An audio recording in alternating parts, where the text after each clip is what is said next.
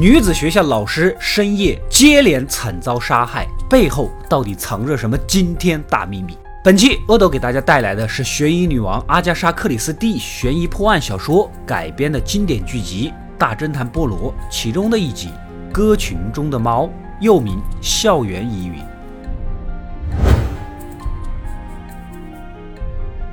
故事发生在英国最负盛名的芳草地女子学校啊，今天正是学校新学期的开学典礼。校长罗德夫人忙着应付各有来路的贵族家长们，而所有学生中有一位非常特别，她是中东小国拉马特的谢斯塔公主。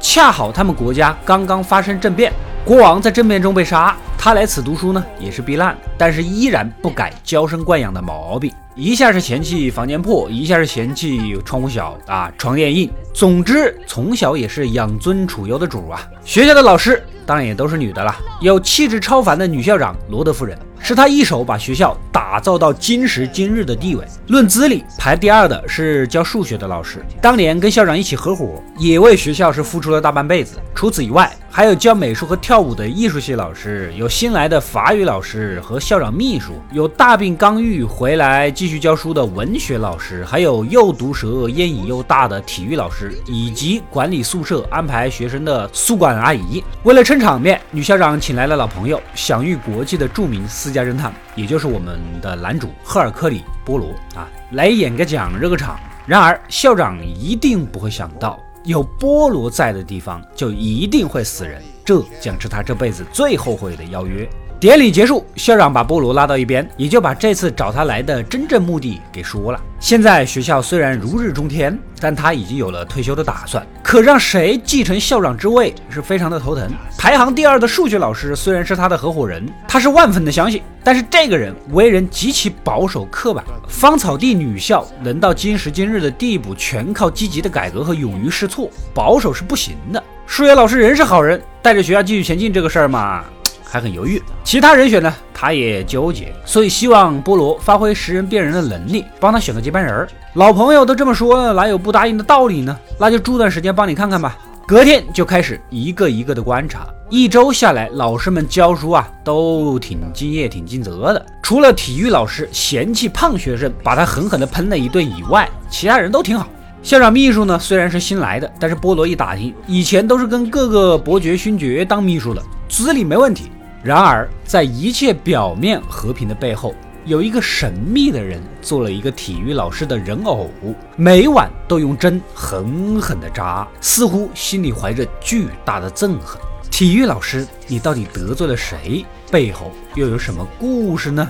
这天晚上正好是下雨，睡到半夜啊，宿管阿姨发现了问题，急忙找到二把手数学老师这儿。原来呀，平时下课就应该上锁的体育馆透来微弱的亮光。明显是有人，两个人打着伞一同前往，看看到底是哪个不安分的学生，还是什么毛贼。可打开门一看，吓了一跳，原来红发体育老师被人用标枪插死在了地上。赶紧叫醒菠萝，然后报警。问题就在于，体育老师身强体壮，个子又高，在学校能敌得过他的人，可能真的不多。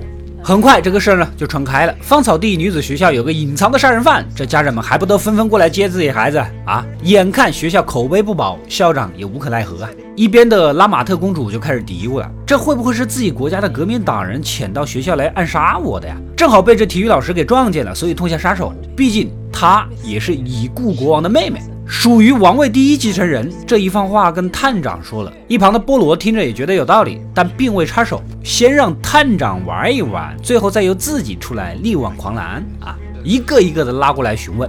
美术老师就提到了这个体育老师啊啊，也就是死者，之前在学校就经常被人排斥，做事儿做人很有问题。宿管阿姨呢，把上次死者教训学生的事儿呢也说了出来，这个人脾气就是不好，任性又毒舌。这俩人的口供算是相互佐证了。拉来校长的秘书，他刚来没多久，跟死者交集不多。但是要说学校奇怪的地方，说起来是个女子学校，还真有一个男人，也是唯一一个的男园丁。但是这个人相貌英俊，气质不凡，有点接近阿斗老师的那种啊。在他看来，一般园丁不是在偷懒就是在偷懒。这个人不仅长得就不像园丁，干活还特别卖力，你说这怪不怪？再问问法国来的法语老师，他曾去体育馆，因为对那栋古建筑比较感兴趣，但是被死者给赶了出来。I merely wished to look over the pavilion. You had plenty of chance for that at the prize giving. This place isn't for all and sundry to go and traipse about in, froggy. 接着是久病了一个学期的文学老师，你啥病呢？你病了这么久？但是人家说了，这个涉及女性隐私，不想说。哎，这个波罗呢，也就不便多问了。下一个是蓝园丁，这人呐，果然粗鲁。被警员押过来的时候还骂骂咧咧的，但是当见到菠萝和探长的时候，掏出了证件。Before we go any further, sir. 原来他竟然是英国情报部门来卧底的特工，这就情有可原了呀！啊，但他还不是来盯着什么杀马特公主的。根据情报，似乎有个女学生背后更有故事。这个人就是卷发妹，他的叔叔是死去的拉马特国王的贴身飞行员。我估计他们就是没赶上飞机，所以才挂的。学校呢还有几个学生没走，卷发妹和她最要好的姐妹儿就是其中之二。又没课，闲来无事想打打羽毛球，可这一找发现卷发妹放在体育馆的球拍不见了。两个人躺在床上是猜疑起来。另一边的波罗继续调查啊，找来女校长，有什么奇怪的，反正你说来听听吧。此时的他想了起来，在开学典礼的那一天，一个家长曾突然惊讶于现场有个人，好像特别像他以前的同事。这个家长呢，就是搞谍报工作的，说直白点就是间谍。他的同事那当然也是间谍呀，啊，所以他看到那个曾叫做安吉尔的间谍的时候啊，非常的惊讶，这一点比较可疑。但可惜啊，这个家长已经离开了，当时的交通通讯没那么发达，当地探长赶紧想办法联系。等探长一走，校长拿出来一个娃娃啊，原来他无意间在橱柜里发现了这个娃娃贴着死者的脸，不就是诅咒人的降头术吗？波罗皱了皱眉头，看来女校背后的故事不简单呐。另一边，拉玛特公主的某个酋长叔叔正好在英国访问，顺便干脆就派人把侄女接过去一起吃个饭，人之常情嘛。啊，学校当然也没拦着。然而中午出去，到了晚上都没有消息，这才发现人被绑架了。刚死一个人，现在又失踪一个，难道真的是冲公主来的？你们现在绑公主都不挑人了吗？这么娇惯的公主伺候的好吗？先把美术老师找过来。这个降头娃娃里面的草有颜料的味道，加上画的这张脸用的笔触就很专业。不是你美术老师是谁？他呢也就承认了，确实很恨死者，老是威胁他。虽然他背地里做这个降头术，但是人绝对不是他杀的。另一边，卷发妹的好姐妹啊啊，突然发现自己手上的那只羽毛球拍的把手里面竟然藏着东西，立马兴奋地冲到波罗的房间，拿出从中取出的整整一袋血红色的钻石，这价值连城呐！兴奋的就说了：“这个事儿真是巧了，体育馆里卷发妹丢失的那个球拍呀，还不是她的。” What's up? I simply can't play with the beastly thing. The balance is all wrong. Oh, it's much better than my old thing. It's like a sponge. rather have yours than mine. Welcome to it. 他们有一次打球，卷发妹感觉手感不行，跟好姐妹换了。而卷发妹的叔叔就是拉马特国王的贴身飞行员，所以这些宝石想必是拉马特国王的。凶手肯定是想去体育馆找球拍，被死者也就是体育老师给发现，然后杀人。根据两个女学生提供的这些宝石，还有推理思路啊，几个人呢就把头绪给理一理。显然这一切跟拉马特国的政变有关。国王将自己的巨额财宝让飞行员带到国外。哪知道这俩人都死了，藏在球拍里的宝物被人给盯上了，所以在体育馆来找球拍。卷发妹呢，还提供了一个关键线索：她的飞行员叔叔曾经交过一个法国女朋友啊，叫做安吉丽卡。这个名字听起来怎么跟之前校长说的那个名字那么像啊？安吉丽卡、安吉尔，这就跟杨伟、杨大伟一样的，明显是化名。那边卧底的蓝园丁呢，平时也没闲着，可能是看上了校长的秘书，有事儿没事儿找他聊人生、聊感情。这天夜里正说着话啊，突然传来声嘶力竭的尖叫声。两人赶过去一看，只见二把手这个数学老师啊，一脸惊恐，而旁边是久病刚愈的文学老师，后脑被人打晕，倒在血泊当中，生死未卜。出现这一系列谋杀案、绑架案、袭击案呢啊！剩下的学生家长们都坐不住了，全部都过来接人。此情此景，数学老师忍不住跟校长摊牌了。他无意间已经看到这个秘书起草的任命书了，似乎是打算任命文学老师做接班人。你叫我这个元老情何以堪呐？啊说完转身而走。此时的法语老师呢，也正打算离开。他本来就是新来的，也没必要跟你搞什么共进退。另一边，文学老师终于苏醒了。波罗呢，也就不遮遮掩掩了，直接就问啊，上个学期你是不是去生孩子去了？波罗根据他上课给学生们读诗的时候，跟孩子有关的诗词特别具有真情实感而推测。他想要孩子，但又热爱这份工作，所以谎称重病。但可能是体育老师不知道怎么发现了，经常的要挟威胁他，从中取乐。所以你其实是很恨死者的啊！话已至此，他也只能认了。另一边的法语老师在离开学校之后，当晚走进了电话亭啊，在电话中要求对方必须给他一大笔钱，不然就把看到的事情给说出去。难道说他是现场的目击者吗？不多久，警方那边也发来了好消息：拉玛特公主从舞场里被找到了。Good evening, Princess Shaista. 原来这一切都是波罗在背后布置，他早就找机会观察过了。这位公主根本就是个假冒的，人年龄的数字可以造假，脸可以装嫩，但是全身上下只有膝盖是无法装嫩的。冒牌货的膝盖皱褶根本就不是一个十五岁的年轻少女该有的样子。相信冒牌公主也是拉马特的革命分子，派过来的主要任务是等着已故国王的亲信主动送上这笔巨额财宝。然而，突然收到了队友的通知，正牌公主的酋长叔叔到访英国，免不了见面吃吃喝喝，未免被人识破，所以干脆就逃走。但他却不是杀死体育老师的凶手，因为他也不知道别人是把宝藏藏在球拍里，就更没有理由去体育馆翻找和杀人了。那么，谁才是真正的凶手呢？法语老师那边如约的来到郊区拿自己的封口费，我也不知道他是怎么想的。此情此景，他就像是一个一级的脆皮法师到荒郊野岭的野区找刺客做交易。你这不是故意送人头吗？啊！果然被对方从后脑直接打死。警方随后就发现了尸体，事情更加的扑朔迷离。整个事件呢，又铺上了一层神秘的面纱。然而，波罗根据现有的线索，早已知晓了背后的真相。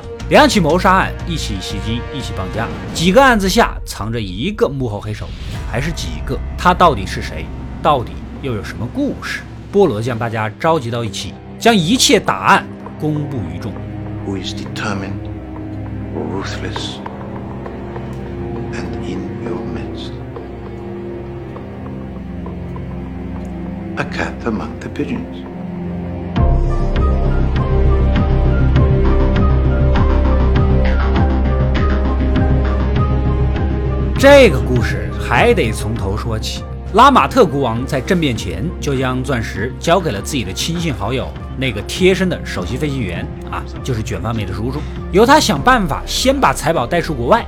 飞行员呢也受到了秘密的监视，所以趁着自己的妹妹来看望的机会，把钻石藏到了妹妹的女儿，她的侄女，也就是卷发妹的球拍里。钻石就是这般被带到了芳草地。女子学校，而那个背后的黑手尾随而来，并趁大家熟睡的时候去体育场找球拍，然后又被负责体育场的死者给撞见了。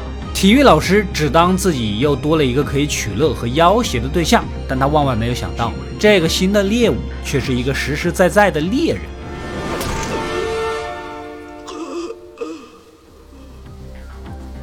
那么，这个凶手到底是谁呢？美术老师虽然制作了降头娃娃，但他既然用这种粗糙的诅咒，自然不敢真的动手啊！而且这副柔弱的身子骨也不是死者的对手。在政变之前，将价值连城的钻石藏到球拍里，显然是在非常隐秘的情况下进行的。知道这件事的人，一定是亲眼所见，而且必定是飞行员身边的人。之前从事谍报工作的家长提供了非常重要的信息，现场还有另一位死而复生的间谍安吉尔，这个人。就是飞行员曾经的女友安吉丽卡。因为这个女人也是革命分子安插过来的间谍。当她无意间透过镜子看到飞行员正在球拍里藏钻石，那个时候她就起了要独吞的打算。有了这笔巨额的财宝，下半辈子衣食无忧，何必还做间谍呢？而这个女人正是新来的校长秘书。You, Mademoiselle Chapeland. What? 他之前给伯爵勋爵做秘书，想必也是挖取谍报信息的，没有理由从那些报酬丰厚的工作降级来到这里。而前任秘书的离开，想必也是你花了不少钱让对方辞职走的，你就可以安安心心、顺理成章的在学校拿走球拍后一走了之，任何人都不会在意学校丢失的一只球拍。如意算盘打得非常好。但是没有想到，两个学生交换了球拍，还交换了球拍上贴的名字，也没有想到体育老师会尾随而来。假秘书当场否认，没证据，你在这儿给我推了个尖儿啊！然而谁能想到，波罗已经找到了那个间谍家长，当场指认他的身份。There. That's her. I was right. I, I was right. 此情此景也没法抵赖了。假秘书掏出手枪，准备鱼死网破啊！校长顶在最前面，正当要扣动扳机，数学老师一马当先冲过去挡了一枪。记忆再次回到那个夜晚。What the hell do you want? Oh, don't worry. Secret's safe with me. For now.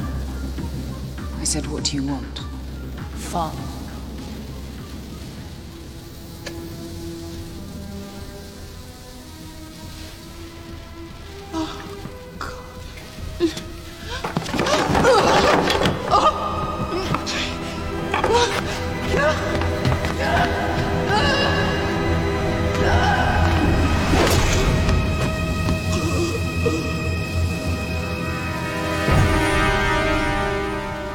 这话说到最后啊啊，卧底的园丁有些不理解。如果假秘书是真凶，可文学老师被袭击的时候啊，我正跟他聊感情呢，当时就差一点嘴就亲上了，这你怎么说呢？而且文学老师被袭击的时候，所有人几乎都是两两在一起，而唯一只有一个人是单独的，这个人就是第一个发现现场并且大声尖叫的二把手数学老师。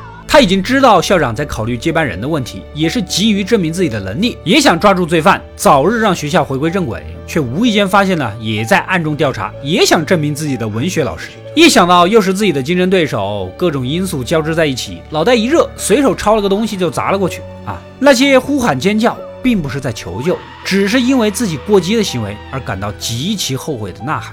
待一切结束，二当家的从昏迷中醒来，第一时间就想把这个真相给说出来。校长罗德夫人呢，立马阻止，安慰他，救了现场的所有人，这就足够了。没想到话刚说完，这人呢就咽气了。最终，女校长决定延迟退休啊，文学老师继续留任，并邀请他成为自己的新合伙人，让芳草地女校重振辉煌。最终的最终。波罗送给了帮助他破案的卷发妹的好姐们啊一包糖果作为回报，因为球拍后面的一系列全靠这个喜欢推理的妹子发现的。临走前呢，提醒他其中有一枚红色糖果是非常非常的硬，一定要小心牙齿。显然这是其中的一枚钻石，作为小姑娘帮忙的奖励。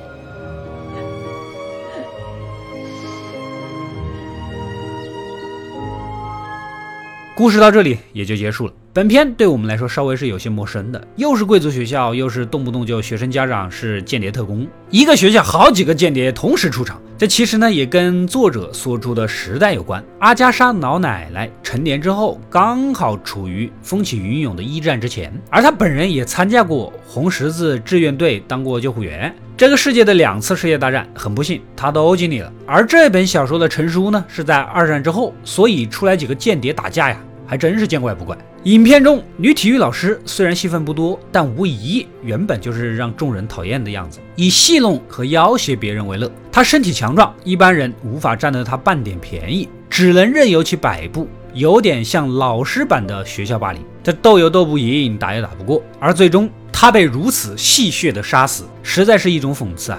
而帅气的卧底园丁原本在小说中吸走了大量的怀疑火力。奈何剧集时间有限，出场人物又太多了，发挥不出效果，也使得此角色是不够饱满。瑕不掩瑜。本片的看点在于好几个案子交织在一起，由波罗从错综复杂的线索中找到真正的核心，又是所谓的孤岛破案推理小说，不是阿加莎老奶奶最好的，这部呢也不是他最差的。因为他最好的作品《东方快车谋杀案》《尼罗河惨案》《阳光下的罪恶》《死亡约会》之类的，我都解说过，大家可以搜来看一看。好了，做这个系列呢，非常的烧脑。如果你看一遍就能分清楚人物关系以及人物的动机，那么背后我做的大量文字工作也就起了作用。希望大家点个赞支持一下吧。本集点赞过八万啊，继续更新阿加莎老奶奶的下一个悬疑故事哦。